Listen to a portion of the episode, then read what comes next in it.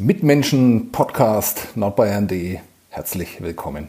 Wir haben keine Zeit zu verlieren, denn zu gut ist, was nach der Musik folgt. Mein Name ist Sebastian Böhm und gleich melde ich mich wieder mit der Sonne im Rücken und dem Blick auf die Karolsburg zwischen Haselnussbäumen, vor allem aber mit Fritz Stiegler, dem Mundartdichter, Musicalautoren, Bauern und wunderbaren Geschichtenerzähler. Mitmenschen, ein Podcast von nordbayern.de mit Menschen, die verändern, bewegen, unterhalten. 3-2 ist ausgegangen. 2-0 haben sie getippt. Sind sie jetzt trotzdem zufrieden? Sie haben es, glaube ich, schon gesagt, dass sie es eigentlich anders gewünscht hätten. Ja, nicht wirklich. Mir muss schon ehrlich zugestehen, dass Fürth äh, von Anfang an die bessere Mannschaft war. Und die haben den Fußball gespielt, den wo man eigentlich gerne anschaut. Ne? Das, das Kotzbach-Spiel, das Direktspiel. Und beim Club da, da wenn ich auf der, link, auf der linken Außenbahn da geschaut habe, da habe ich eigentlich nur Fehlbiss gesehen und in der Bedrängnis dann da es ganz krass. Also sobald das da irgendeiner ein wenig draufgeschossen ist vor die anderen, dann, dann haben die keinen Ball mehr weitergebracht. Ne? Und im Nachhinein muss man sagen, es ist verdient gewesen für, für die hätten viel höher gewinnen können, obwohl das auch im Herzen ein bisschen weh tut. Aber da ist so viel so viel passiert beim Club drin, die letzten, also seit 68, dass man sich da eigentlich immer wieder wundern muss. Und, und darum nimmt man sowas auch in Kauf. Man muss jetzt gleich dazu sagen, dass Sie sich nicht getäuscht haben. Sie haben bei Mitmenschen eingeschaltet und nicht bei Kadepp, dem äh, Club-Podcast von äh, nordbayern.de. Wir reden jetzt über Fußball, sitzen bei gefühlten minus 1 Grad, na, gefühlte minus 10 sind es für mich eher. Äh, für meinen Gesprächsgast, der mal wieder kein Gast ist, sondern ein Gastgeber in dem Fall, ist es wahrscheinlich äh, gewohnter, sich äh, draußen zu bewegen, auch bei solchen Temperaturen. Wir sitzen hier mit dem Fußballfachmann, mit dem Mundartdichter, mit dem Musicalschreiber, mit dem Bauern Fritz Stiegler in seinem, wie sagt man, Haselnusshain. Ich sag Haselnusshain. Ist das gut? Ja, das passt schon. Ja.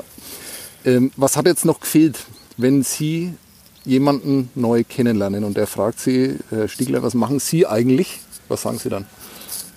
Uff, mei, da wisst ihr jetzt überhaupt nicht, was ich anfange, was ich da jetzt erst sagen soll, weil ich eigentlich wirklich relativ viel mache. Ne? Also mir ist nicht langweilig, das, das kann ich nie sagen. Weil wenn ich nicht erbe, dann verbringe ich meine Zeit mit irgendwelchen Schreibsachen, und wenn ich die nicht habe, dann geht mir immer nur mein Altherrentraining. Das, das stelle ich eigentlich über alles. Der Montagabend und der, der Mittwoch, aber der Donnerstagabend, das, äh, da gibt's eigentlich ganz selten was, dass ich das ausfallen lässt dafür. Das wissen meine Bauernkollegen, auch wenn da eine Versammlung ist und das ist Montagabend, dann bin ich beim Fußballen. Mhm. Schütteln die allermeisten den Kopf drüber, der alte Depp, jetzt ist er 59 Jahre alt und immer noch, rennt er immer noch fort, aber das ist mir einfach wichtig. Gut, also haben wir das jetzt auch geklärt. Wir sitzen hier mit Fritz Stiegler, dem Altherrenfußballer. 59 Jahre in, äh, draußen.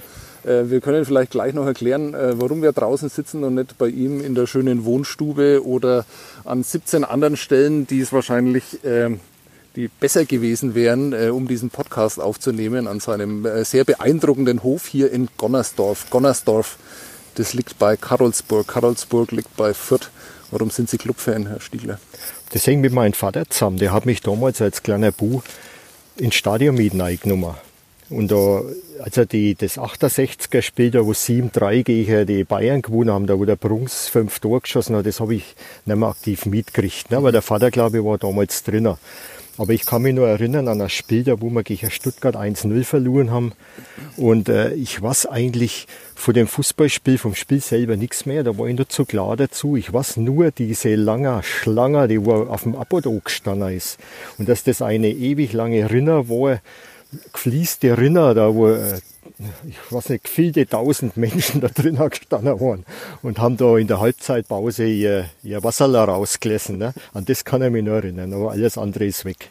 Aber drum ist auch der Club äh, von der Zeit hängen geblieben. Ne? Ich hätte leichter auf Fördersaar können. Das sind bloß ein paar Kilometer. Mhm. Jetzt sind wir gleich schon mittendrin und jetzt habe ich gleich das Problem, dass man mit Ihnen wahrscheinlich kein Gespräch führen kann, das irgendwie in eine Richtung geht. Weil wenn Sie mir erzählen, dass Sie da an der Schlange standen und dann sind Sie endlich drankommen und haben Sie das beobachtet, dann hat sich vielleicht das erste Mal so herausgestellt, dass Sie so einen Blick haben, für Dinge, die man dann aufschreibt und die andere Leute gern lesen. Oder zumindest fürs Erzählerische. Also sie hätten jetzt erzählen können, wie die da das erste Tor gemacht haben, das sie mal im Stadion erlebt haben, aber sie erzählen was ganz anderes, was aber jeder sofort nachvollziehen kann und wo jeder sofort dabei ist, weil er es selber schon mal erlebt hat. Das riecht man dann gleich, äh, das spürt man, wie man da ansteht und aufs Klo muss. Kann das sein, dass das eine Sache ist, die Sie schon von frühester Kindheit hatten, dass Ihnen quasi die Dinge, dass Sie ja Beobachter sind? Ich gehe davon aus, dass die Fantasie da eine große Rolle spielt dazu. Ne? Und da bin ich eigentlich ja als, als Bauernkind schon in einem Bereich aufgewachsen, wo, wo die Fantasie einen unheimlich großen Spielraum gehabt hat. Ne? Wir haben als Kinder im Heibudendroma gespielt. Das, da haben Stadtkinder davon Drama kennen. Das war ein 50 Meter langes Gebäude und, und äh, da haben wir Strick aufgehängt, da haben wir Tatzahn gespielt, der Droma, und haben ein Höhlensystem gehabt, da wo 100 Meter äh, zwischen den Beugen, wo das Hai äh, nicht nachgefallen ist, sondern so ein Hohlraum, ewig lange Höhlen gewesen, wo wir Versteck gespielt haben, Droma. Und das sind Bereiche, da wächst man mit, mit auf und macht sich ja Gedanken, wie kann man das noch verfeinern, wie ist noch schöner. Dann kommen die Äcker dazu, dann kommt eigentlich auch die Familie dazu, die wo sozusagen ja, eher auf ihrem eigenen, auf, auf dem Land groß. Das ist ein Unterschied, ob Stadt, oder Land. Ne? Und, Servus. Und äh, das, das, das sind einfach schon mal von Anfang an gute Voraussetzungen. Mhm. Und dann habe ich natürlich auch als, ähm, eigentlich als Kind schon, das, ist, das hat mir immer aufgeholt, ich habe eigentlich nie so sauer wollen als wie die Masse. Das ist aber schwierig, wenn man auf dem Dorf aufwächst, oder? Also schwierig ist das nicht einmal. Gerade im Dorf. Das Dorf hat ja da sofort dann, äh, wie ich dann da reingewachsen bin, einen riesigen großen Strukturwandel gekriegt. Ne? Wir waren damals 14 Milchlieferanten im Dorf. Und dann hat es nicht lang gedauert, dann hat es gar keinen mehr gegeben. Im Jahr 2000 war das Dorf Kuhleer. Mhm. Und da sind die Leute in die Arbeit gefahren. Und dann ist aus dem Bauerndorf im Prinzip fast schon wegen so ein Schlafdorf geworden. Da sind die Wohnungen teilweise vermietet worden. Da kommt es jetzt manchmal vor, dass man jetzt die Leute, die sind schon Jahre da oder nicht einmal kennt. Jetzt haben wir 87 Einwohner mhm. im Dorf. Das hat sich schon, schon verändert. Aber trotzdem, die, die schriftstellerische Ader, die wo ich habe, die ist mir nicht gegeben worden. Also das, da kann ich mich auch nicht entsinnen. Ich weiß in der, in der Schule, was ich ein einziges Mal, dass ich einmal einen Aufsatz schreiben habe wollen über, über ein Erlebnis, das wo ich mit meinen Eltern einmal gehabt habe. Aber das war wirklich das einzige Mal. Und ansonsten bin ich in der Schule immer den Weg des geringsten Widerstands gegangen. Ne? Und da sind aber meine Kinder ähnlich gewesen. Mein großer Sohn, der, der, der, hat, das ist immer beim Abitur, der ist immer so groß an einem Dreier vorbeigeschrammt. Und, äh, und dann auf Anschlag, wie er gemerkt hat, wie es dann an Studieren gegangen ist, dass das was bringt, äh, dann hat er sich reingehängt. Mhm. Und bei meinem Land war es genauso. Das, und so ist mir auch gewesen. Für was habe ich damals Englisch braucht? Das habe ich nie verstehen wollen in der Schule. Mhm. Englisch, aber Physik, Rechner, ne? Äh, Algebra da zum Beispiel, das sind äh, und, und X-Rechner und Y-Rechner. Da habe ich einmal einen Onkel braucht, der wo mir das ewig lang erklärt hat, bis ich überhaupt das ein bisschen begriffen habe. Aber das hängt nicht damit zusammen, weil ich jetzt unbedingt ganz dumm war, sondern ich habe ich hab eher faul. Mhm. Ne? Das, was man braucht, das macht man. Und das, was man nicht braucht, für was. Mhm. Ne? Sie haben jetzt gerade nicht nur sich selbst und Ihre, Ihre Söhne beschrieben, sondern mich auch. Deswegen trifft sich das vielleicht ganz gut, dass wir zwei jetzt da zusammen ähm, zwischen den Haselnussbäumen äh, sitzen. Aber wenn Sie das so erklären, dann klingt es schon so, als hätten Sie sich oft darüber Gedanken gemacht, wo das eigentlich herkommt, dass Sie Gedichte geschrieben haben oder ich. Gedichte schreiben, dass Sie Musicals geschrieben haben, Bücher geschrieben haben.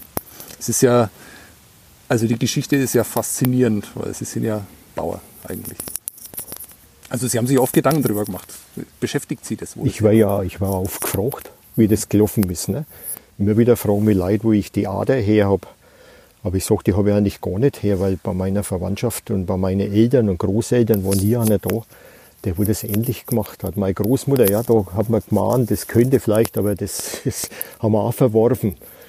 Ne, mein Vater, der hat in der, in der Schule, der war gut in der Schule, aber, aber dass man jetzt schriftstellerisch irgendwie tätig werden kann, ich denke mal, das hängt eher mit dem Reiz zusammen, was zu machen, das was nicht normal ist. Mhm. Also was, man, was schon normal ist, aber eigentlich für das, was man selber ist, nicht normal ist. Das mhm. reizt mich. Mhm. Und vielleicht kommt es da davon her. Mhm. Kommen wir gleich zum Zitat, das, glaube ich, in vielen Texten über Sie drinsteht, äh, was auch die Kollegen vom BR nochmal aus Ihnen rausgelockt haben, was ich eigentlich, was ich aber trotzdem so schön finde, dass ich es gerne nochmal sagen würde, bevor Sie dann sagen. Eigentlich haben Sie schon immer Sachen gemacht, die Sie eigentlich nicht hätten können dürfen. Das äh, äh, lässt schon mal darauf schließen, dass sie mit Sprache sehr gut umgehen können. Ähm, und es passt auch sehr gut zu diesem Podcast, denn wir haben uns eigentlich bei Ihnen in der Wohnstube hingesetzt. Dann habe ich gemerkt, dass das alles nicht so funktioniert, wie es funktionieren soll, weil äh, kein Netz da war. Und dann haben sie gesagt, naja, zu Hause ist das mit dem Netz oftmals ein bisschen schwierig, aber draußen ist das kein Problem. Und deswegen sitzen wir jetzt äh, mit zwei Aufnahmegeräten hier auf äh, zwei sehr bequemen Stühlen, die sie noch äh, herbeigeschafft haben, sitzen hier draußen und machen Sachen, ähm, die ich eigentlich nicht kann, nämlich einen Podcast aufnehmen. Äh, aber äh, das passt ja dann sehr, sehr gut äh, zu Ihnen. Ist es ein Ersatz, den Sie mit Freude am, am, am Humor formulieren oder ist es tatsächlich einfach so, dass Sie schon immer Dinge gereizt hat, die, wo, wo Sie sagen, habe ich keine Ahnung davon, deswegen mache ich es jetzt auch? Ja, es kann vielleicht eine kleine Strategie auch dahinter stecken. Ne? Weil wenn man solche Sachen macht, die wo man eigentlich nicht kann, da wird man vielleicht sogar ein bisschen ernster genommen, teilweise aber nicht ernster, sondern die Leute sind neugieriger drauf, was da rauskommt dabei. Ne? Es ist aber auch gefährlich, weil man dann oft da belächelt wird von die, die es gut kennen, mhm. aber noch besser kennen. Mhm. Ne? Also es ist immer so eine Gratwanderung mit der Geschichte, weil, weil die, sagen wir mal so, die, die es besser kennen, die sagen, ja, er nutzt das natürlich aus, dass, es, dass er einfach aus, aus nichts was gemacht hat, mhm. in dem Sinne. Mhm. Das heißt, und Sie wollen da vielleicht auch die Erwartungen nicht so hoch setzen dann an das? Äh naja, das will man ja so und so nicht. Mhm. Das, da, wenn man Clubfan ist, macht man das eh nicht. Ne? Sehr gut. wollen wir vielleicht trotzdem versuchen, ein bisschen linearer heranzugehen? Wann können Sie sich noch daran erinnern, was Sie das was Sie als erstes aufgeschrieben haben? Das erste, war, das erste war Mundartgedicht in der Berufsschule und da war stinklangweilig da drinnen. Mhm. Und da hat es im Radio einen, einen Michel Ebauer gegeben. Das hat mir damals gefallen. Der hat die, die bayerische Weltgeschichte literarisch erklärt. Also über Mundart. Es war zwar oberbayerisch, aber es war gut. Und das, das habe ich damals leidenschaftlich gern gehört. Und das war eigentlich für mich so eine Inspiration, da schauen, dass man das auch ein bisschen hinbringen, die ganze Geschichte. Und dann habe ich wirklich in der Schule, wir haben da Kadel drin, wir haben Schafkopf gespielt in der Schule, mhm. unter den Tisch, mhm. Kesslers gezogen, Blödsinn und Zeug und. Und da habe ich gedacht, so sinnlos, mich hätte jetzt meine Zeit auch nicht rumbringen. Und dann habe ich da mal erst das Verschlag geschrieben und dann ist das mehr geworden. Mhm. Und das waren aber keine guten Geschichten.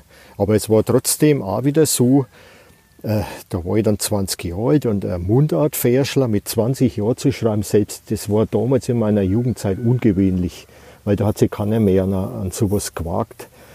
Das, äh, das hat fast kein junger Mundartdichter gegeben, sagen wir mal so, überhaupt kein junger. Das waren alles ältere Leider, Hans Mehl und der Kurt Batschke und wie es alle entfernt, die Größen waren lauter alte Leute in, in dem Fall und der einzige Junge, da hat man sich natürlich dann schon auch wieder ein Alleinstellungsmerkmal geschaffen. Ne? Mhm, und dann haben die Leute aber auch, zudrückt. Wenn ich da am Feuerwehrfest da vorgelesen habe, das hat auch Derbs auch kennen, das, das ist mir nicht durchgerasselt deswegen. Ne?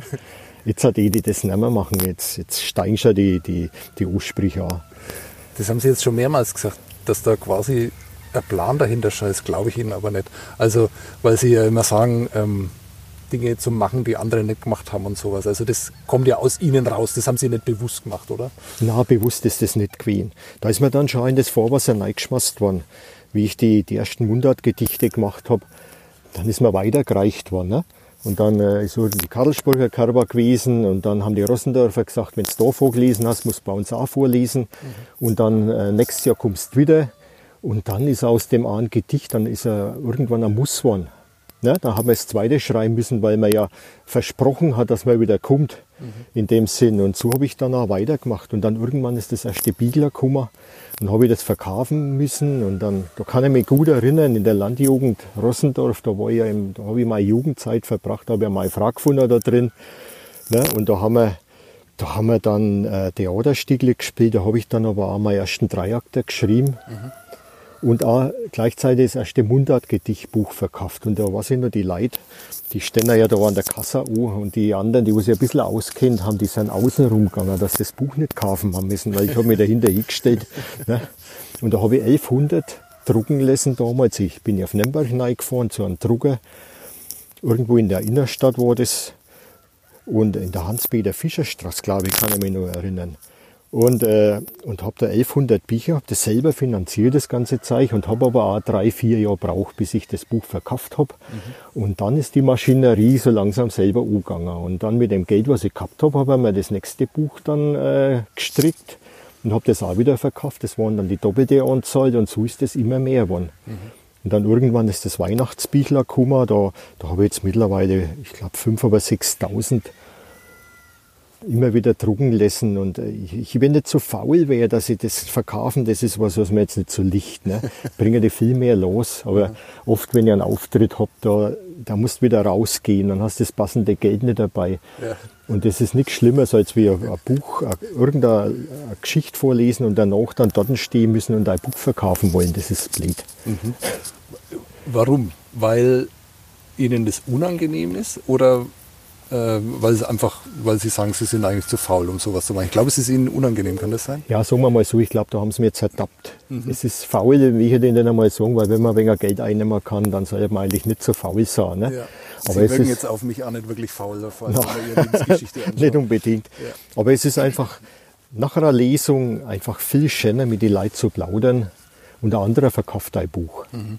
Mhm. Und dann danach, da mache ich lieber eine Unterschrift und mache eine Signatur rein. Das, das gefällt mir gern, das mache ich gern, aber, aber selber verkaufen mache ich nicht gern. und ich nagel jetzt die Leute schon, wenn ich irgendeine Vorlesung habe, die Organisatoren, das mache ich vorher schon fest, die müssen mein Buch verkaufen und, und dann äh, passt das. Das heißt, Sie haben mittlerweile Leute dafür, die das erledigen für Sie? Ja, die, wo mir wollen. Ja. Ich muss ja das nicht machen. Ne? Mhm. Mhm. Weil wenn mir irgendwas nicht entspricht, dann, dann habe ich tausend Ausreden, dass ich da nicht hin brauche. Mhm. Aber schön, die Leute haben auch immer tausend Ausreden, wenn sie mir unbedingt wollen. Mhm. Weiß aber nicht so genau, wie man diesen Podcast weitermacht, weil ich glaube, dass sie mittlerweile viele Leute kennen und die ihre Geschichte kennen auch viele Leute. Und die will ich immer nicht langweilen, diese Leute. Aber ein bisschen was müssen wir ja dann schon auch noch so erzählen. Sie sind also ein junger Mundartdichter, aber vor allem sind Sie weiterhin Bauer zu Hause am Hof. Wie ging das weiter? Ja, es ist damals, wie ich angefangen habe mit meinem Bauernhof, da bin ich ja überhaupt nicht gefragt worden. Das war einfach vorgegeben, äh, du bist, du bist jetzt der, der Zweitgeborene, in dem Sinne, ich habe eine Schwester gehabt, das war die Erstgeborene, ne? die hat von vorn weg Realschule gemacht, hat eine Fremdsprachenredakteurin gelernt, hat drei Sprachen gelernt, die hat es auch viel besser nutzen können, das Wissen, was gehabt hat als wie ich, weil die hat einen Sinn drin gesehen, fremde Sprachen zu lernen. Das, mhm. das, ich habe jetzt, ich habe mein Laptop lang einen Sinn drin gesehen, gut Fränkisch zu sprechen, nicht einmal einen Sinn Hochdeutsch zu plaudern zu wollen. Ne? Mhm. Aber meine Schwester und darum, ich bin auch nicht gefragt worden. Es ist einmal ein Versuch unternommen worden von meinem Vater, mich auf die Realschule zu tun. Ne? Mhm. Weil da hätten die Noten vielleicht fast gelangt in der Schule dafür. Aber im beidseitigen Einvernehmen haben wir das alle zwar verworfen, mhm. ja, weil der Bu immer im Zeichen, es ist immer drin gestanden, der ruhige und brave Schüler könnte etwas mehr aus sich herausgehen. Okay. Das hat mich immer begleitet. Mhm. Und dann ist eigentlich Bauer. Ich habe gern, ich bin gern Bauer. Ich hab, es hat nie eine Diskussion gegeben, dass ich das nicht sah will. Mhm. Dann ist das Trockenjahr 1976 gekommen. Mhm. Und da habe ich das erste Mal als 14-Jähriger mitgekriegt, wie das ist, wenn man kein Wasser hat. Mhm. Da ist das Bewusstsein enorm geschärft worden für die Natur, für unsere Umwelt, für, für was für Faktoren alles dazu kann, dass was wächst und dass der, die Menschheit weiter existieren kann. Das ist, glaube ich, in der Zeit, da wo die Bauern kein Futter mehr gehabt haben, da wo die Bäche aufgeschüttet worden sind, dass jeder den letzten Tropfen rauspumpt. 76 war ein extremes Druckenjahr. Mhm. Und, und da, na, da habe ich gedacht, ja, als ein Bauer ist was, wo ich richtig gern mache. Aber das war also nichts, wo Sie sich aufgelehnt haben, weil wenn Sie ja sagen, Sie haben gerne immer Sachen gemacht, die außergewöhnlich waren oder die nicht jeder gemacht hat, aber dagegen haben Sie sich nie äh, aufgelehnt, da gab es nie eine Rebellion. Ach doch, ich habe da schon, ich habe schon die Weichen gestellt damals mit meiner Frau, dass wir das in andere Bahnen lenken. Mein Vater hat Kiel gehabt mit 15 Kie und dann hat er sie überreden lassen, dass wir aufstocken. Hätten wir damals 40 machen sollen vom Landwirtschaftsamt her. Ne? Die, das ist ja da der Strukturwandel schon massiv gewesen. Und dann habe ich den Vater damals, da haben wir rumgestritten. Und da hat er sich erweichen lassen, dass wir wenigstens einen Stallbauern von 15 auf 18 Kie aufstocken. Und da hat er die Weichen damals schon gestellt, dass das mit den Kie nicht weitergeht. Aber dann, ja schön, da haben wir Tabak gebaut und äh, das war dann schon mal wieder so eine, so eine neue Herausforderung. Tabak und dann irgendwann sind die Pensionspferde gekommen, 96. Das war für mich auch wieder ein Schritt. Ich habe mit Reiter überhaupt nichts zu tun gehabt, mit Pferde. Bei uns war nie ein Gaul am Hof. Wir haben immer mit Ochsen und mit Kieh gearbeitet, ne? also mal Vorfahren. Aber dass dann Pferde hergekommen sind, da kann sich nicht einmal der Vater daran erinnern, dass man das je gehabt hat. Da, ne? Und wir machen dann Pensionspferdehaltung. Und jetzt mittlerweile, das ohne Pferde, hätten wir den Hof nicht mehr. Das ist schon unser großes Standbein noch. Mhm. Und dann natürlich die nächste Herausforderung mit den Hoseln ist. Das war auch wieder so ein Produkt, wo man überhaupt nicht einschätzen hat können, ob das funktioniert. Mhm. Und Darf ich da mal kurz unterbrechen? Heutzutage wäre es so, wenn jetzt, wenn man eine Idee hat und sich verändern will, dann würde man ein YouTube-Video anschauen, wie man sowas eigentlich macht. Ach ja, wie, wie, mit Zwillen. wie, wie, wie haben Sie das gemacht? Wie haben Sie sich das Wissen über Tabakanbau angereichert? Wie haben Sie sich das Wissen über Pferde beschafft, auch wenn Sie es eigentlich nicht konnten oder wenn Sie gesagt haben, damit haben Sie nie was zu tun? Wie war das äh, für Sie, äh, als Sie gesagt haben, ich mache jetzt einen Dreiakter, wo kam jetzt das Wissen dann her? Wie machen Sie sowas? Also nicht, vielleicht habe ich ja äh, mehr Lehrgeld zahlt als wie andere. Mhm. Das, was ich eigentlich in, in dem Sinn eigentlich ganz gut habe, das ist ein gutes Bauchgefühl. Da wo mir aber auch mein Junior, mein Martin immer schimpft, der wo sagt, du musst mehr rechnen ich hätte die Rechner, das die jungen Leitrechner mehr, ne? Mhm. die planen das viel besser. Aber bei mir ist oft der Bauch der entscheidende Faktor gewesen bis jetzt. Und das hat eigentlich immer ganz gut funktioniert. Und die Sachen, die wo ich umsonst gemacht habe, da wo meine Frau immer sagt, du machst viele Sachen, die wo, die wo man dann hin noch wieder nicht brauchen kann und wieder verbessern muss, ne? Mhm. da habe ich alle erkennen draus. Mhm. Und das reift. Mhm. Das ist ein Faktor, da wo einfach der Mensch reifen kann, durch das, dass nicht alles so gut funktioniert mhm. und nicht alles vorgeben wird. Und mit YouTube hat mir ich eh nicht helfen können, weil da bin ich jetzt auch nicht zu blöd dazu.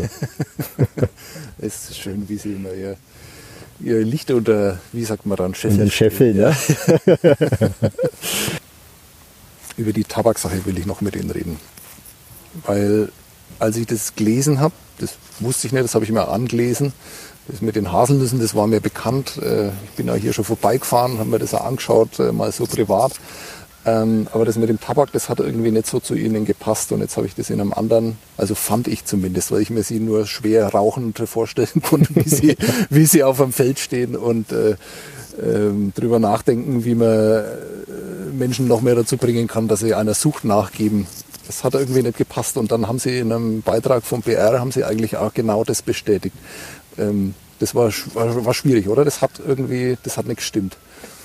Es war das Beste, was wir je gemacht haben finanziell, okay. der Tabak. Ne? Mhm. Aber es war ein ethisches Problem. Also mhm. haben sie damit alle ein bisschen lacht.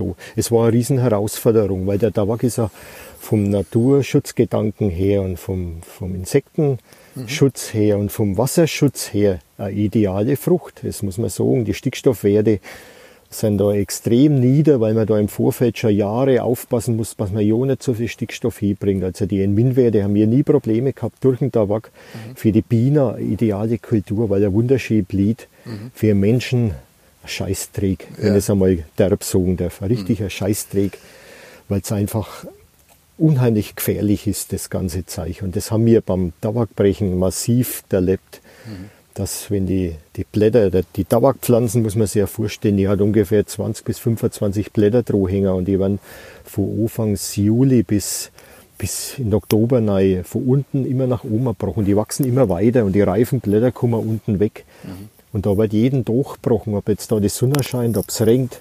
Es ist eine massive Arbeit gewesen, eine bucklerte Arbeit. Aber nach, wenn das Haus war, wenn es 30 Grad gehabt hat, bis Mittag hat man mindestens braucht, bis man so einen Ofen voll gehabt hat. Da war nach zwei, drei Minuten die Hände, da war ein Millimeter, zwei Millimeter der drauf. Mhm. Also da hat man schon gesehen, was das einfach ist. Und meine Kinder, ich, ja, bei meinem großen Sohn, da habe ich wirklich haben wir kämpfen müssen, dass er das Rauchen nicht macht. Das ist schön, jetzt ist er alt genug, jetzt muss er selber wissen und wird sich auf uns nichts mehr sagen lassen.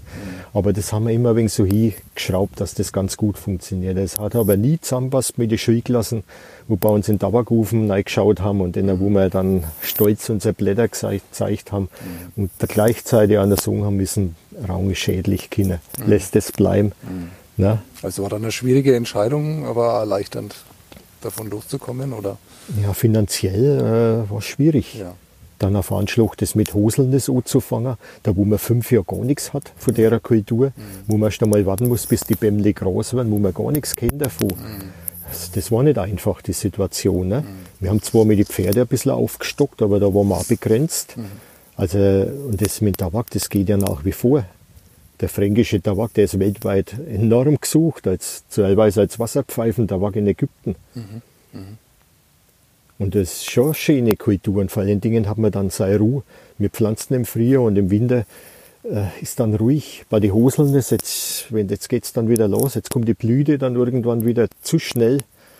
Dann äh, hockt man jede Nacht wieder auf der Lauer. Hoffentlich da frieren sie nicht. Und es ist immer spannend. Also die Hoselnuss ist schon eine ganz andere Geschichte. Aber ohne Hoselnuss, ja, gäbe es den Hof jetzt wahrscheinlich nicht mehr. Mhm. Aber sagen wir, es gäbe nur als Auslaufmodell. Mhm.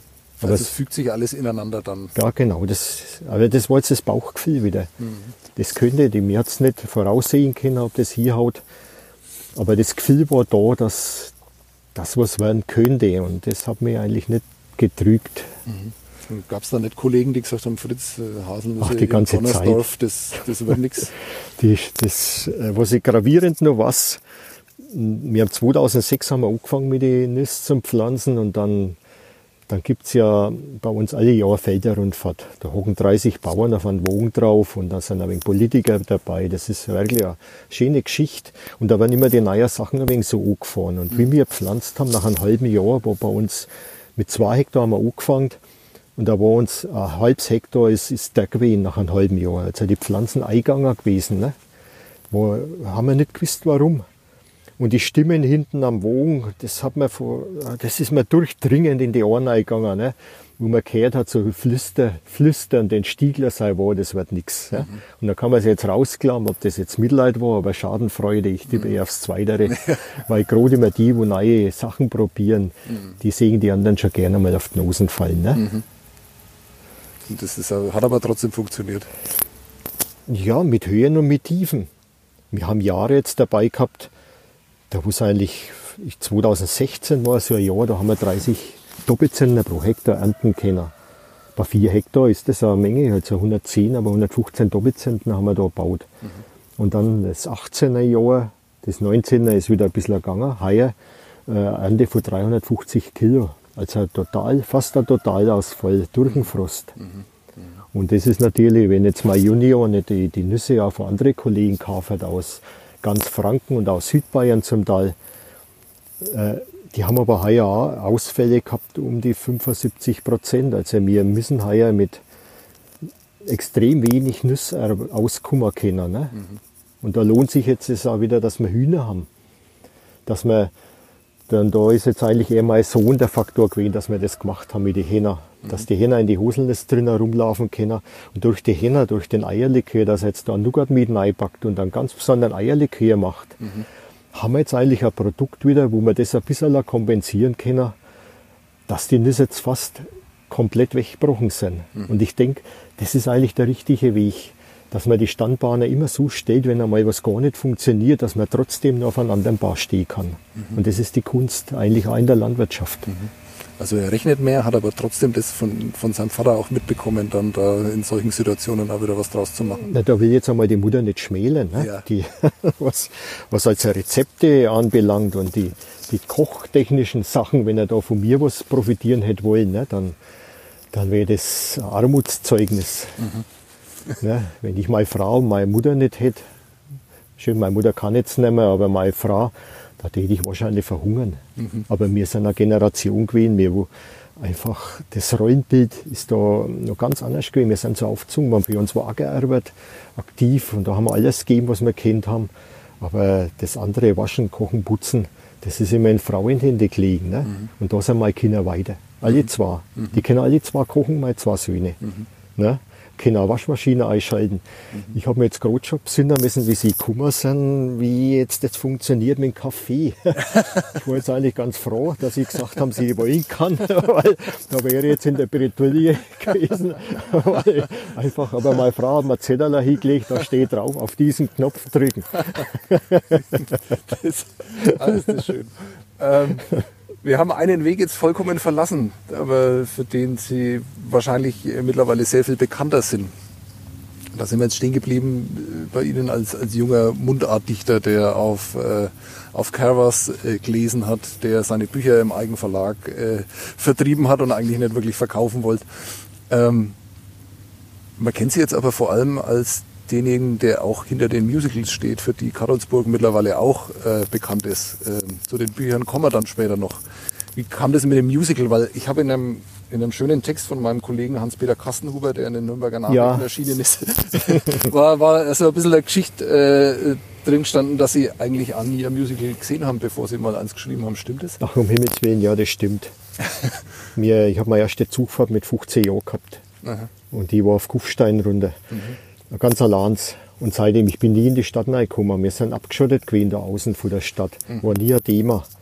Und, und dann war Opernhaus und solche Geschichten. Das, das hat's. Das war, war so weit weg wie, wie der Mond. Aber die Musik hat man natürlich gehört. Ne? Ich habe äh, Musik und das hat mir eigentlich schon immer gefallen. Äh, Opernmusik zum Teil, äh, Mozart sowas eher nicht, aber die neuen Sachen da, also Smetana und, äh, und äh, Tchaikovsky, aber auch die italienischen Komponisten, das hat mich unheimlich fasziniert. Und da die neuen Geschichten von Friedrich Löwe, ne, die, die Musicals, die Melodien, das sind doch Ohrwürmer, die war einfach in die, und das, und das habe ich damals eigentlich in der Landjugend schon probiert. Dass ich in die Theaterstücke, wo ich da geschrieben habe, da haben wir gesungen dazu. Ne? An und Go. Auf Fränkisch, ne?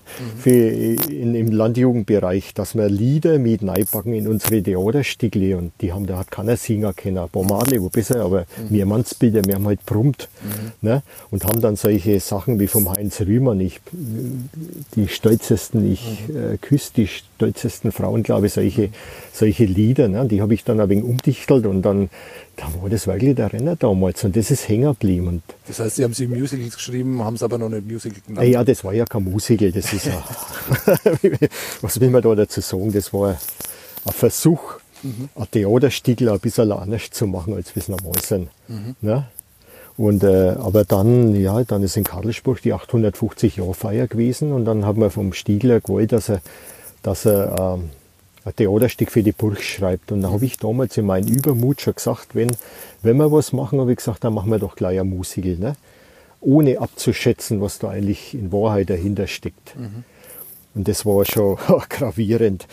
Dann, äh, ich habe das wieder zu die Akten gelegt, da hat damals der Bürgermeister angerufen und dann habe ich gedacht, ja, das wird eh nix. Und dann haben sie mich eingeladen zu einer Gmarot-Sitzung und da war der ganze Festausschuss, da waren 70 Leute drin, eine Presse groß drin gewesen. Und dann sagt der Bürgermeister, dass der Stieglers Fritz ein Musical schreibt. Da bin ich erst einmal in meinen Stuhl ganz tief versunken. Und dann ist in der Zeitung gestanden und dann ist nicht mehr anders gegangen. Und dann habe ich aber das Glück gehabt, dass, ich, äh, dass wir einen Komponisten gefunden haben. Das war damals der Rainer Grasser und äh, der Gerhard Zimmermann, als der, wo die Regie ein bisschen gemacht hat. Im Prinzip ist das Regie losgegangen, das Magdalena damals, das erste Stück. Und dann äh, irgendwann ist der Matthias Lange bei den Burgfestspiele dann als Regisseur dazugekommen und der Jan Botinski vom Fränkischen Theatersummer und die Kathleen Bengs als Choreografin. Und dann hat das Ganze natürlich eine Fassung gekriegt. Aber so wie wir das Magdalena damals gemacht haben, wir haben dann der Rainer Grasser da das die Nürnberger Symphoniker ins Boot mitgebracht und dann hat es natürlich auch musikalisch einen Anspruch gekriegt. Und die Geschichte Hexenverfolgung war natürlich auch nicht ganz ohne, aber es war damals eine Mischung ein wenig aus Bauerntheater und mehr Gewalt. So würde ich das jetzt auch bezeichnen. Ich habe das, ja, ich bin da in mein, in mein Schreibkram immer nur ein wenig so drin gehängt, da Mundart und Dichter und Bauerndichter und Witz machen. Ne?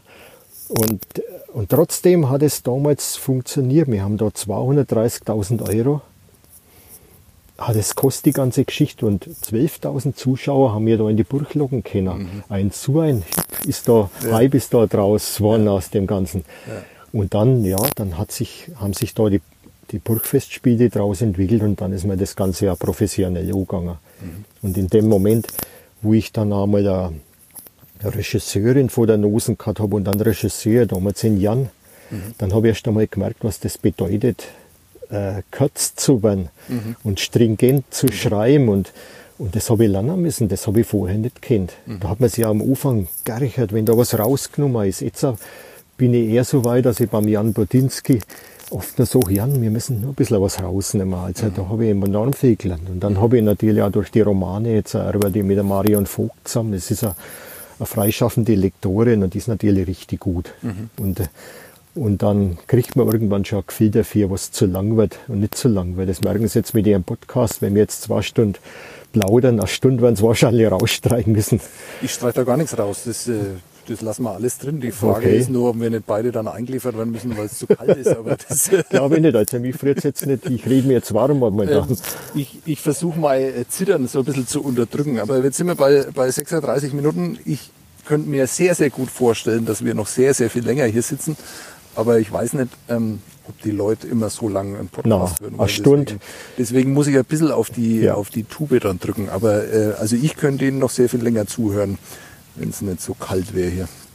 Ähm, war das schwierig für Sie, dass Sie da, also Sie waren ja davor ein Einzelkämpfer und plötzlich haben Sie in einem Team gearbeitet mit Leuten, von denen Sie anerkannt haben oder haben anerkennen müssen, dass Sie da vielleicht von manchen Dingen mehr Ahnung haben. Das ähm, war das schwierig, äh, die eigene Arbeit quasi äh, verändert zu sehen, äh, einen Einfluss von draußen äh, akzeptieren zu müssen? Ach, woher? Das kommt aus meiner Schulzeit noch. Wenn ich einen Nachbarn gehabt habe, der wo eine Rechenaufgabe besser lesen hat können wie ich, ich habe immer rechnen lassen. Mhm. Und warum soll das da nicht auch so sein? Mhm. Das ist ein Teamwork, das ganze Projekt. Das sind äh, gleichberechtigte Personen, die wo da an dem Stück schaffen am Anfang. Das ist unser Kreativkreis das ist Choreografie, das ist Regie, das ist unbedingt Musik und es ist dann sind die Texte, das Libretto und die Liedtexte natürlich auch dazu. Und äh, da muss ja jeder, das geht ohne das Redler nicht funktionieren. Wenn da ein Redler ausfällt von denen, dann wäre es kein Musical nicht. Mhm. Da wäre es halt bloß ein Theaterstück, wenn jetzt der, der, der Komponist nicht mit dabei wäre. Mhm. Und genauso, das, was man auch unheimlich schätzen muss, ein Stück kann nur so gut sein, so gut wie es gespielt wird. Sie können das beste Stück auf die schreiben und die schönste Musik haben, aber wenn Sie keinen guten Sänger nicht haben und keinen guten Spieler nicht, würde das abstürzen. Mhm. Aber ein schlechtes Stück lebt auch mit guten Spielen. Und das ist, der, das ist das Problem. Also ich bin eigentlich schon ersetzbar in dem Sinne mhm. und profitiere unheimlich von unseren Spiele, die wo einfach gut sind. Wir haben viel richtig gute Leute. Das sind durch die Bank Amateure. Mhm. Und, äh, aber trotzdem so viele, die wo jetzt äh, in der Jugendzeit schon den Gesang, wo Gesangsausbildung zum Teil gemacht haben, aber halt auch unheimlich spielen können. Und der Jan Bodinski ist ein Regisseur, der kann aus solche Leid unheimlich viel rauskitzeln. Mhm. Und das merkt man. Mhm. Und ich mache das auch immer schon ein wenig abhängig und so, wo ich glaube, bei uns, wenn einer wegbricht, dann, äh, der man sie hat, Mhm. Ne, es wird ja woanders, den anderen Ensemble werden ja immer wieder mal die Regisseure durchgewechselt und immer wieder probiert, neue Leid, neue, äh, sagt mir immer, da wird es besser, aber ich, ich zweifle eher dran. Also es ist so eingespielt bei uns, dass man sich lieber auf das Herkömmliche verlässt. Mhm. Wie war das das erste Mal für Sie, als Sie dann gesehen haben, wie so eine doch sehr aufwendige Produktion mit dem, was Sie, Sie irgendwann einmal ausgedacht haben, auf die Bühne gebracht worden ist oder inszeniert worden ist? Was, was war das für ein Gefühl, das zu sehen? Es gibt äh, Momente, die wo man da nie vergisst. Und das sind ein paar Momente so gewesen, bei der Mademoiselle Marie zum mhm. Beispiel. Das eine war, das war, wie wir, wie wir die Franzosen da gehabt haben aus Aratur, den, den, den Hebra, mhm. den Robert Hebra der wo man am Anfang, da wo ich, ich habe unheimlich Angst gehabt damals, mhm. dass, dass mein Libretto den, ihre Erwartungen nicht entspricht. Und äh, gerade mit der deutsch-französischen Freundschaft, Oratur, Sie wissen das auch, das ist ein Stachel in Frankreich, der wo, der wo Haydn unglaublich sticht, wo in Deutschland kein Bewusstsein nicht hat, aber in Frankreich unheimlich ernst genommen. Wenn jedes Schulkind in Frankreich was, was in Oratur passiert ist, wie wir und wie die dann das erste Mal da waren und äh, dieser Hebre Hebras, der hat dann das Libretto, das haben wir französisch übersetzt, von Anfang bis zum Schluss mitgelesen. Mhm. Und den habe ich immer im Auge gehabt von Oma. Mhm. Und dann um Himmels Willen und dann am Schluss ist der aufgerumpelt, die Franzosen und haben, das war ein unheimliches, schönes Gefühl, mhm. wie der dann auf die Bühne gegangen ist und hat sich bedankt bei uns, dass wir eine riesengroße Freude gemacht haben. Ne? Mhm. Ich, äh, die, sie haben uns ja dann nochmal eingeladen nach Frankreich, wo wir es dort gespielt haben. Und das darf er eigentlich gar nicht sagen, aber da hat er damals gesagt, jetzt darf er sterben. Mhm. So wichtig war ihm das. Ne? Mhm. mhm. Mhm. Und da haben wir ganz, ganz viel bewirken können da drin. Und das sind Momente, die erlebe ich jetzt in meine Hoseln, dass wenn ich eine gute Ernte habe, da freue ich mich gescheit drüber. Ja. Aber die Emotionen kommen erst mit der Kultur so richtig raus. Ein ganz schöner Moment da, wie der Peter Bonatz sein Film das erste Mal gezeigt hat, mhm. über die Mademoiselle Marie. Und das mhm. ist ja wirklich ein, ein, Film, den hat er unheimlich schön gebracht. Das mhm. erstaune nur, wie mit wenig Mitteln, mit 37.000 Euro haben wir einen anderthalb Stunden, an, ja, anderthalb Stunden Film dreht. Mhm. Fast zwei Stunden hat er dauert. Mhm. Ja, unglaublich. Und das, das passt. Das sind, das, ja, da kann man schwelgen oder hinschwelgen und freut sich dann auch. Ne? Ja.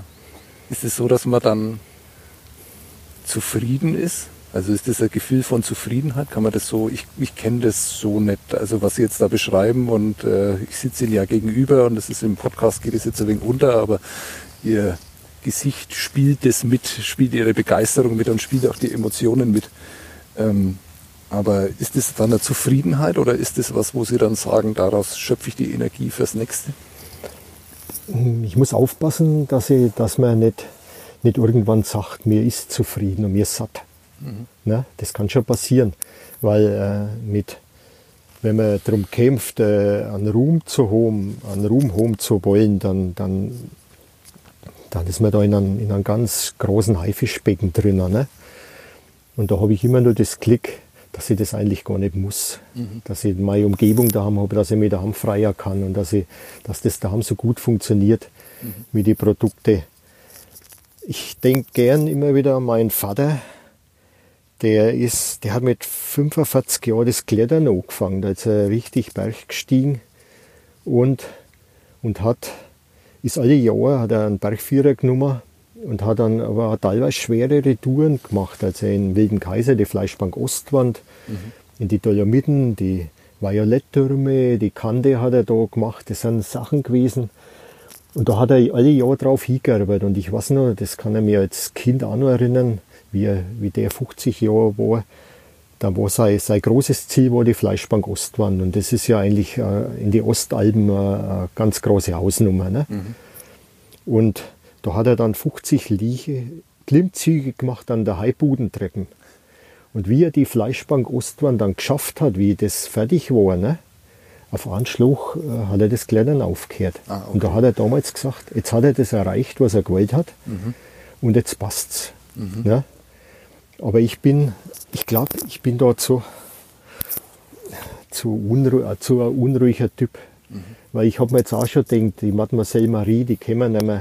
Mhm stoppen, das langt jetzt und äh, dann ist das Nische gekommen. Schön, das war natürlich eine Herausforderung. Da haben wir nicht, nicht nur Freunde uns geschaffen mit, mhm. weil es halt um, um Sachen gegangen ist, um dritte Welt und äh, das, wo nicht jeder hören will, da wo mhm. man nicht unbedingt offene Ohren überall hat. Aber das ist doch bei fast allen Ihren Themen so gewesen. Ja, aber trotzdem, äh, die, die Kriegsgeschichten mit Mademoiselle Marie, da, äh, da mit den Leiden von den Kriegsgefangenen in Russland reden. Da haben wir eine offene Wunde angesprochen. Mhm. Mit dem, was man momentan in der Zeitung jeden Tag lesen muss, jetzt durch Corona nicht mehr, aber was in der dritten Welt los ist und so und die, mhm. die Frauenungleichbehandlung und das ganze Thema. Das sind die Leute, die wollen das teilweise gar nicht, mehr, gar nicht hören. Und mhm. das war eigentlich eine große, eine große Kunst. Und da muss in Jan auch, da hat der Jan auch viel Einfluss gehabt, dass wir das so hinbogen haben dass das nicht abgesoffen ist, das Stück. Mhm. Das war Erfolg. Ich muss trotzdem sagen, es war, am Anfang sind die Leute sehr, zäh Kummer und am Schluss haben wir es nicht mehr unterbracht. Und das ist immer ein Zeichen dafür, dass was funktioniert. Ne? Aber auch mit dem Buch, wie das Valentina damals den Roman geschrieben habe, ich auch gemeint, ja, das passt jetzt auch. Und jetzt, ja, und dann hat's kein, dann hat's keine sechs Wochen dauert, dann war ich am nächsten Droh gehockt. Schön, ich brauche drei Jahre, bis ich so einen Roman schreibe, ne? weil ich still mir die Zeit wirklich raus. Im Sommer über, da habe ich wenig Lust, da, wenn man abends spät reinkommt, aber im Winter, jetzt zum Beispiel, jetzt kann ich schreiben, jetzt hocke ich dort und schreibe. Und dann, dann kommt immer wieder eine Herausforderung. Jetzt neulich war meine Lektorin da und die hat mir jetzt wieder auf was gebracht, wo sie ein, Buch mit mir machen will, wo es um Haselnussgeschichten geht. Ne, aber jetzt habe ich gesagt, jetzt müssen wir erst einmal meinen letzten Roman, den Heiner, den hat sie jetzt lektoriert. Da sind wir jetzt nach Verlagssuche. Und das muss jetzt erst einmal über die Bühne gehen und dann packen wir das nächste an. Und vor allen Dingen, dann äh, ist ja jetzt durch das, dass wir wahrscheinlich unseren Heiner nächstes Jahr das nächste Musical nicht spielen können. Also ich, das ist jetzt wahrscheinlich so weit, dass das ja jeder Darsteller für uns begreift, dass das nicht klappt. Durch Corona, wir müssten jetzt ja schon proben. Ne? Und dann brauchen wir wenigstens einen Plan B in der Burg drin. Und äh, das hat in, in Matthias Lange und mir eigentlich schon lang gefallen, dass man mal so ein Podcast, nicht Podcast, Medley, Medley, gell? das ist der richtige Name, machen aus unseren ganzen Musical mal ein, ein, so, eine, so eine Geschichte, so eine eigene Geschichte drumherum. Und da habe ich jetzt momentan Triebe. Und da habe ich jetzt auch schon sechs Wochen lang droh gearbeitet an dem Ding und bin nicht wirklich weitergekommen. Den kann ich habe geschrieben, aber der Charakter, der, so wie ich das von den Hauptdarsteller, wie ich das haben will, das hat mir einfach irgendwie, hat mir das ausbremst. Das war nicht das.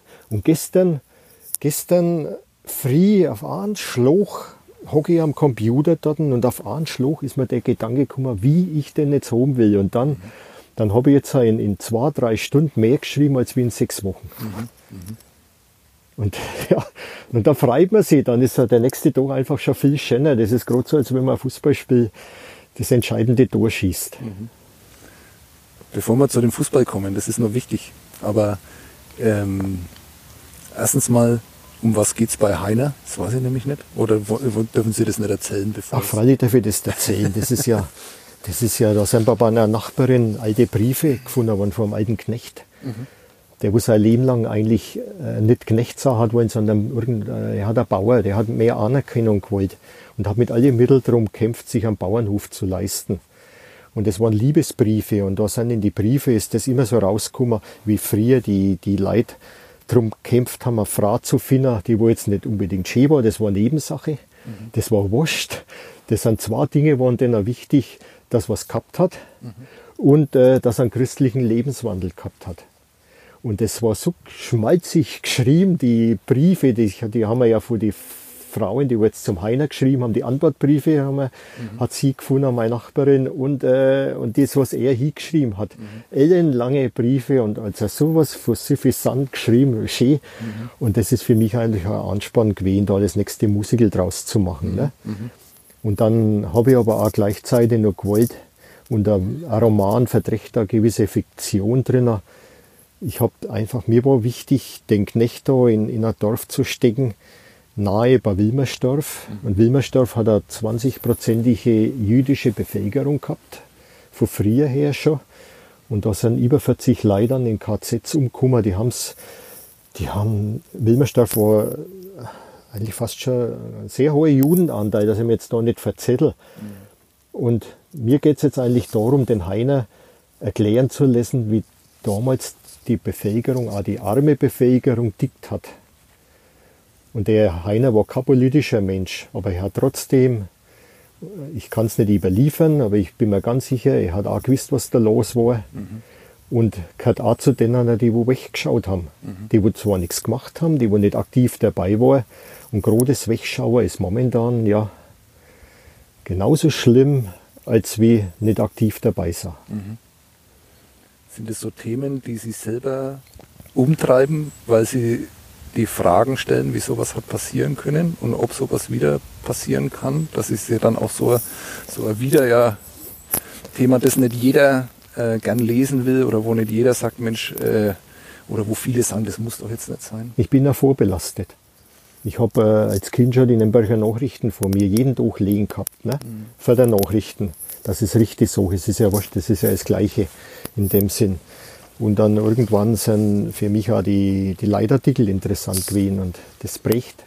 Wenn Sie jeden Tag die Leitartikel lesen, nicht immer, ne? Mhm. aber meistens lesen, dann werden Sie doch schon ein bisschen abgefärbt in der ganzen Richtung. Und das ist ein Abfärben, das, wo ich eigentlich begrüße. Das ist das, was die Zeitung äh, als normales Medium schreibt, also nicht als Bildzeitung, sondern eine seriöse Zeitung. So dürfen leider sein, mhm. finde ich. Ne? Und ich halte es für, für extrem wichtig, dass die Zeitung, dass die Zeitung das Tal, das was momentan ein wenig durchschreiten tut, dass das überwunden wird, weil ich sich Zeitung und aber auch die, die, die Medien insgesamt, den, den Bayerischen Rundfunk zum Beispiel, ja, aber ARD, unser, es ist ein Faktor, dass unsere Demokratie bleibt. Mhm. Mit Bildzeitung kann man, kann man, warum man Demokratie nicht halten. Das, das ist neipatscht mhm. und irgendwas hinauspuffert. Aber das Seriöse, die Berichterstattung, die muss gewährleistet sein, sonst funktioniert es nicht. Und das war für mich eigentlich dann schon immer Anspann, das war immer Stückchen, das, was, was mich da gefärbt hat, um mich neu zu tun. Weil in dem Sinn haben wir alle miteinander, die ein bisschen versuchen weiterzudenken, doch eigentlich auch einen Wunsch. Und das ist, dass wir unsere Jugend und unsere Kinder, dass die dieselbe Zeit erleben dürfen, wie es wir gehabt haben. Und wir haben jetzt 75 Jahre 75 Jahre, wenn ich jetzt wieder das Rechnen anfangen muss, keinen Krieg gehabt. Mhm. Wir haben jetzt nur Zeiten gehabt, wo es aufwärts gegangen ist. Und da ist das Corona mal ein ganz kleiner Dämpfer, was wir jetzt haben, gegen das, was unsere Vorfahren erleben haben müssen in die Kriegszeiten. Mhm.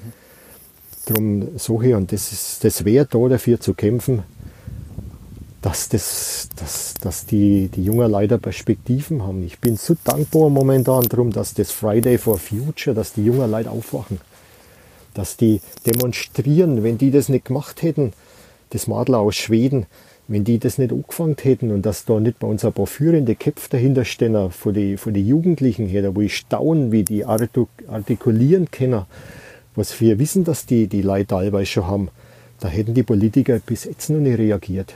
Aber durch die Jugend sind sie in Zugzwang gekommen. Und das kommt auch wieder. Weil wir merken es als Bauer, ich merke das massiv momentan, wie der Klimawandel bei uns zu schlecht.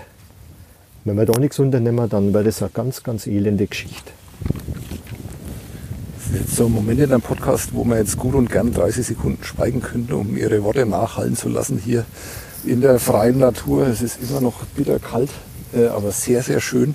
Erstens mal, weil es bei Ihnen ist und zweitens, weil die Sonne uns, äh, wie Sie vorhin gesagt haben, auf dem Buckel scheint. Ähm, ist schwierig jetzt nach so äh, bedeutungsvollen Worten da einen Übergang zu finden. Mir ist eine Sache noch wichtig.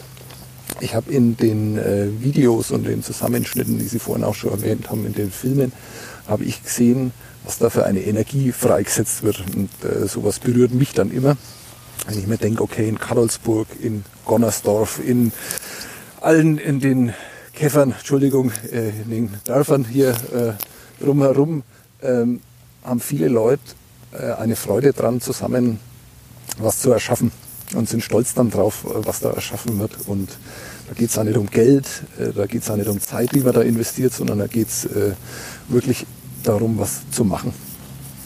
Wo kommt diese Energie her? Sind da nicht doch Sie dafür verantwortlich, weil Sie immer auf das Team so verwiesen haben?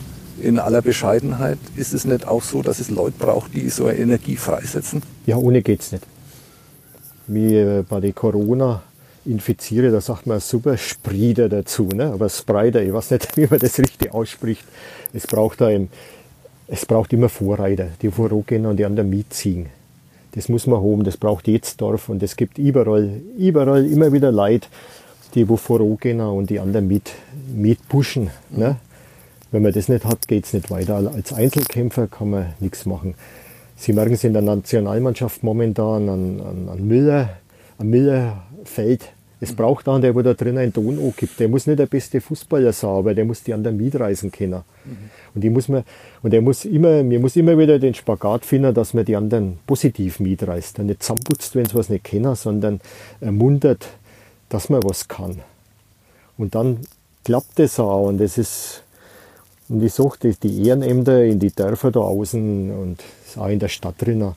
Das ist auch für uns auch wieder so ein Beispiel, wie Demokratie funktioniert. Ohne die Leute, die wo sich ehrenamtlich engagieren, wäre unsere Demokratie arm. Wir, das, das soziale Miteinander hätte ohne die Leute keine Chance. Eine Sache ist mir auch noch aufgefallen, als ich Ihnen zugehört habe, ohne dass ich Ihnen gegenüber gesessen bin. Sie haben mich da erinnert an, an, an, an Leute, die man aus Bayern kennt, aber gar nicht so sehr aus Franken. Sie haben mich erinnert an Sepp Daxenberger, den grünen Politiker, der leider viel zu früh äh, verstorben ist. Äh, Sie haben mich erinnert an die Wellbrüder, die, äh, die man vor allem durch den Gerhard. Biermüsselblasen. Die Biermüsselblasen, genau. Und an den Christian Stückel haben Sie mich auch ein wenig erinnert, der äh, Hm, Oberammergau, ne? Oberammergau-. Ist Ihnen sowas unangenehm, wenn Sie in so einer Reihe äh, mit aufgezählt werden? Oder ist das auch Ich schön hätte so? ja gesagt, da, äh, sagen wir mal so, ich bin, ich habe den, den Anspruch, nicht, nicht äh, in die Reihe gestellt zu werden. Ne? Aber wenn, wenn man mich da annähernd, sagen wir mal so unter dem Gipfelaufbau hinstellt, da an, die, an den Einstieg von der Wand, dann, dann ist das schon frei. Das ist eine Bestätigung, dass man es nicht ganz falsch gemacht hat, weil die Leute haben was auf dem Kasten. Ne? Und da unterscheide ich jetzt schon zwischen Platten Kabarett und äh, Ko- Comedien und Zeich und Wahr und es gibt halt auch gute Leute, die wo. Und es ist immer schön, wenn man, wenn man eine lustige Botschaft ernst rüberbringen kann. Aber ernste Botschaft lustig rüberbringen ist das Allergleiche. Das ist eigentlich die große Kunst. Gut, und jetzt, äh, wir haben mit Fußball angefangen, wir hören auch mit Fußball auf. Weil Sie sind in Ihrem Leben, haben Sie viele Rollen angenommen. Aber Sie haben mir davor erzählt, dass Sie eine Rolle haben nicht annehmen dürfen, die Sie jetzt im Alter äh, noch so ein bisschen versuchen auszufüllen, aber Sie hätten auch Fußballer werden können.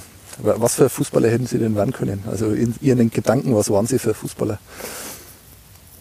In unserem Dorf ähm, haben wir eine Fußballmannschaft gehabt, die, hat, äh, die war zwischen vier Jahren und zwölf Jahre alt.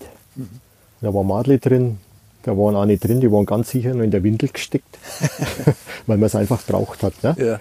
Und äh, wir haben gespielt auf, bei uns meistens in unserem enger Hof, der, der wo mit Stallfenster gesegnet war, da wo eigentlich bei jedem Fußballspiel irgendein Stallfenster kaputt war hin noch und der Vater wieder gescheit geschimpft hat. Ne? Und äh, haben dann auch Dorfspiele gemacht.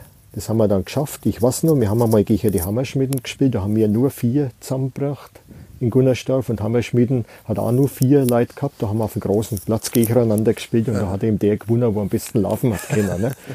Und, und das, das Fußball war einfach immer. Das hat's, es ist immer Fußball geworden. Und dann irgendwann einmal haben die Trainer in Karlsburg das natürlich auch mitgekriegt, dass da außen bei uns ein wenig Potenzial ist. Ne? Und dann hat man die, da ist der Trainer gekommen und mit seinem Auto, ich kann mich noch gut erinnern, der hat so ein, so ein orangen Kadett B gehabt, so ein Fließheck. Und da hat er zehn Kinder gestopft in das Auto, ist zu den Äcker gefahren von den Bauern und hat die Kinder am Acker teilweise aufgesammelt, hat es zum Training gefahren und nach dem Training hat er es wieder gebracht. Ne? Also er hat im ganzen Dorf die Kinder zusammengefahren, das ist auch so ein schön fränkisches Wort, die Kinder zusammengefahren. und, Ist äh, niemand, niemand zu Schaden gekommen. Nein, niemand zu Schaden gekommen. Und äh, da war ich eigentlich der Einzige aus der ganzen Clique, der wo nicht dürft hat.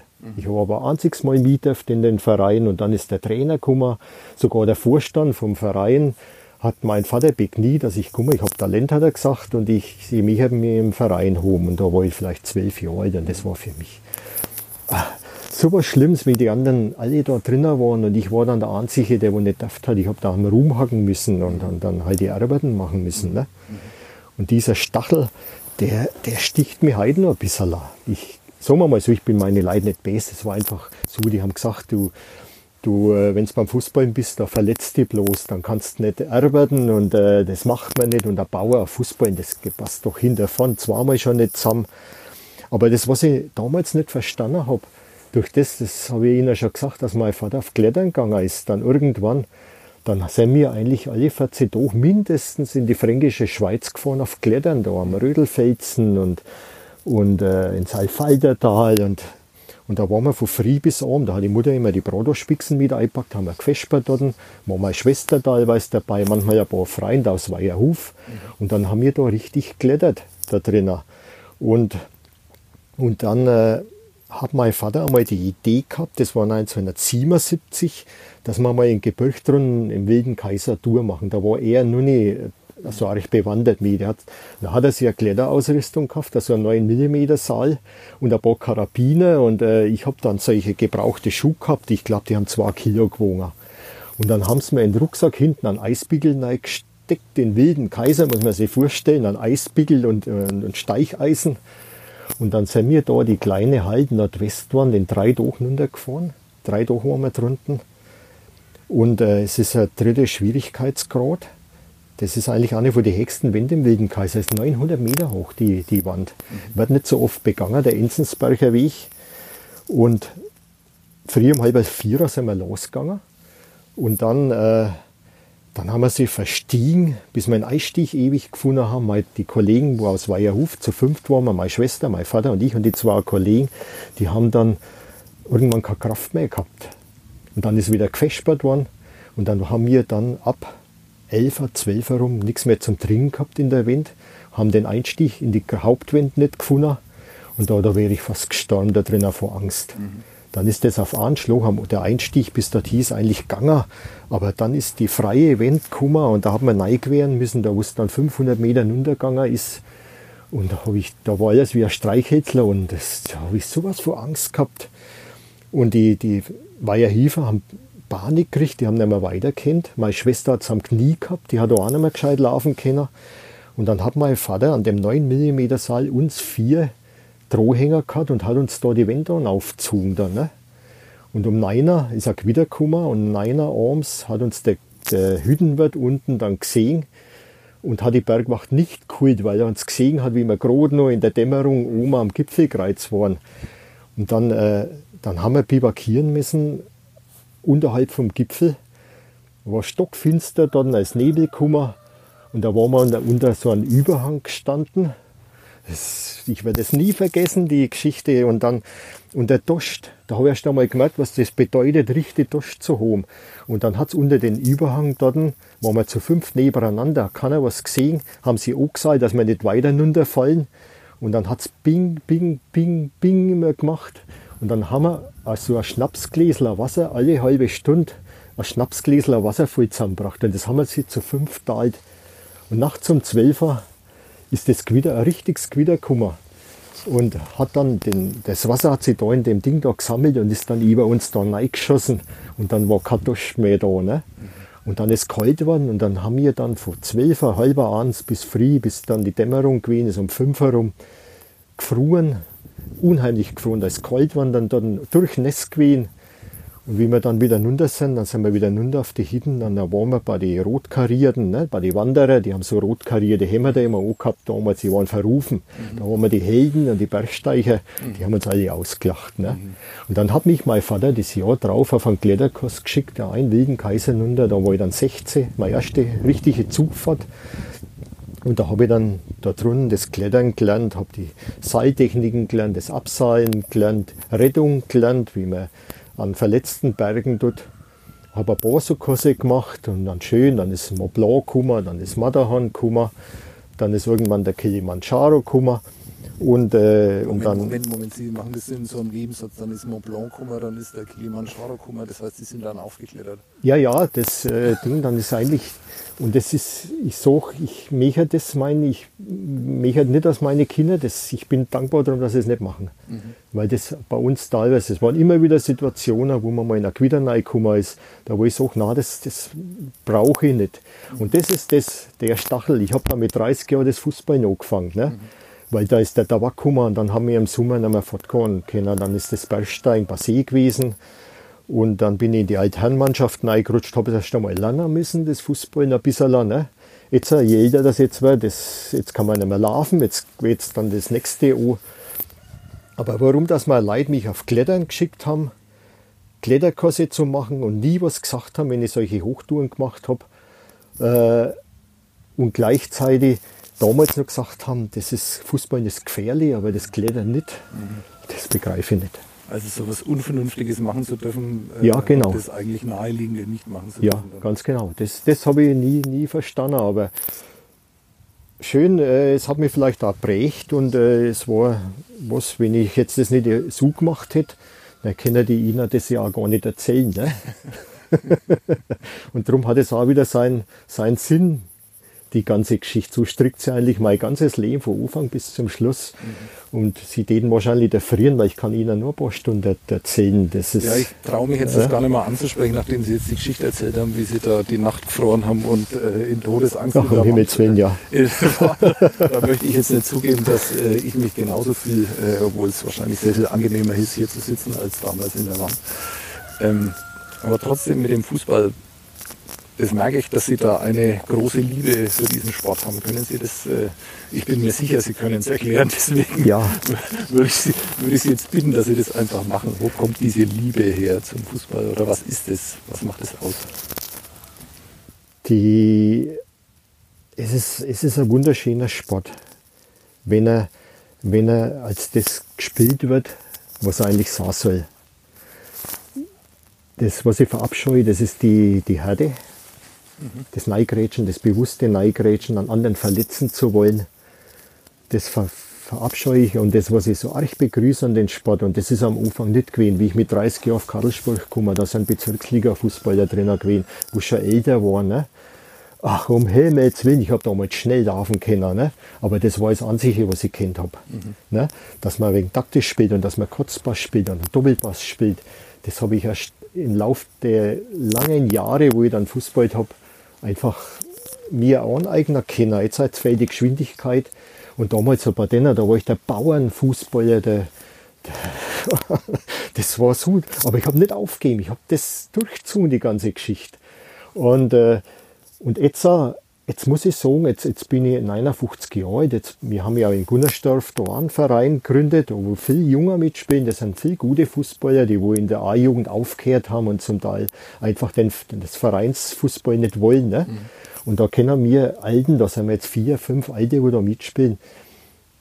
Und äh, da brauche ich die Geschwindigkeit jetzt nicht mehr. Und jetzt, jetzt ertappe ich mich immer wieder, wo ich jetzt auch die Jungen teilweise, die wo rennen und nicht spielen, da, wo er mich da wieder nicht zusammenreißen kann, ne? wo ich so Herrschaftszeiten spielt halt auch einen Ballen. Und das Gemecker, wo die Alten da bei mir gehabt haben, das, das ewige Gemecker, das waren feine Kerl hinten noch, da hat man sich so gut unterhalten können, aber am Fußballplatz habe ich gesagt, lauter Arschlöcher. Und jetzt bin ich selber dasselbe Arschloch jetzt mittlerweile. Ne? Und das hängt einfach damit zusammen, dass man im, im Alter, ich glaube, da, da ist der Spieltrieb, da will man mehr spielen. Mhm. Da will man nicht so viel laufen, da will man mehr spielen. Da soll das Fußball Feld lieber enger sah. Und jetzt merke ich natürlich auch, wenn wir alten Herren beieinander sind, wie mit 30 Jahren, da haben wir dann ja, über Maschinen plaudert und über Fotke und über Madli plaudert. Und jetzt unsere Unterhaltung, wo wir jetzt miteinander haben, ne? wie viele Tabletten hast du gegessen und die Voltaren, die, wie viel Milligramm Voltaren helfen.